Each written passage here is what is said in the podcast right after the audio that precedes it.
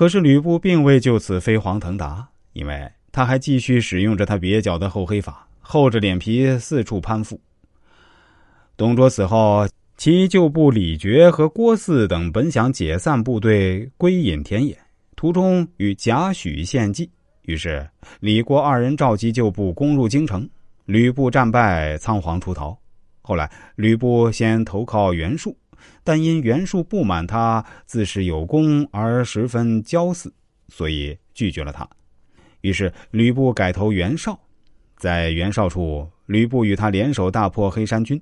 但吕布又自恃有功，向袁绍请兵，袁绍不应许。吕布领导的将士又多暴横，所以吕布又被袁绍赶走。之后，吕布投靠了张扬，几经周折。吕布终于拥有了自己的根据地徐州，但好景不长，曹操来攻，吕布的部下侯成、宋宪和魏续反叛，吕布终被擒杀，完结此生。吕布的为人处事不可谓不厚，也不可谓不黑，但自己颠簸一生，几乎一天风光日子也没过上，最后落得个身首异处，真是可惜了一身高强的功夫。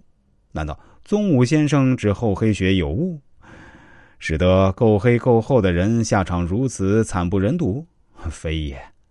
吕布之所以落得悲惨下场，关键在于他只实践了厚黑学之皮毛，未得其精髓。就如一个带着皮的玉米，煮出来喷喷香，吕布一下子剥了皮塞到嘴里，狼吞虎咽的把皮儿吃了进去，而香香的玉米粒儿碰都未碰。这样是什么后果？只能消化不良、肚子疼。因此，我们学厚黑，千万不要觉得就是要不惜一切代价去争取自己想要的东西，这样不管不顾的是一根筋的表现。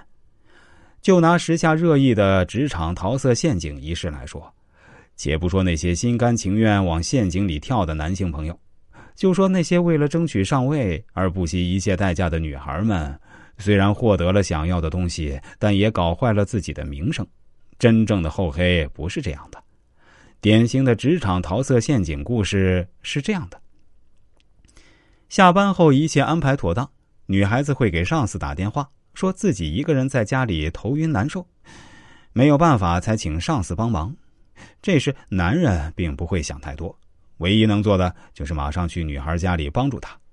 等到了之后，女孩就说还是头疼的厉害，不过现在好多了，没事了，就坐下来喝杯茶吧。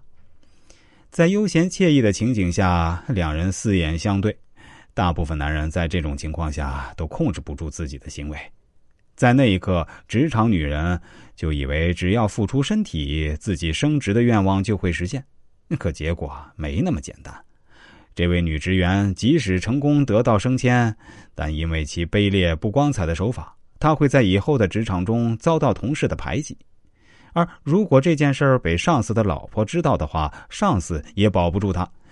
江山代有才人出，还会有后面的女孩用同样的伎俩。到时候，这位女职员只能灰溜溜的走人。好日子来得快，去的也快。多数事实证明，这样不惜一切代价去争取晋升或者其他利益的女孩，最终都不会拥有幸福的人生。因此，厚黑绝不是这么硬生生的用，要讲策略、讲技巧，不惜一切代价争取胜利的踏破铁鞋行，还需继续修炼。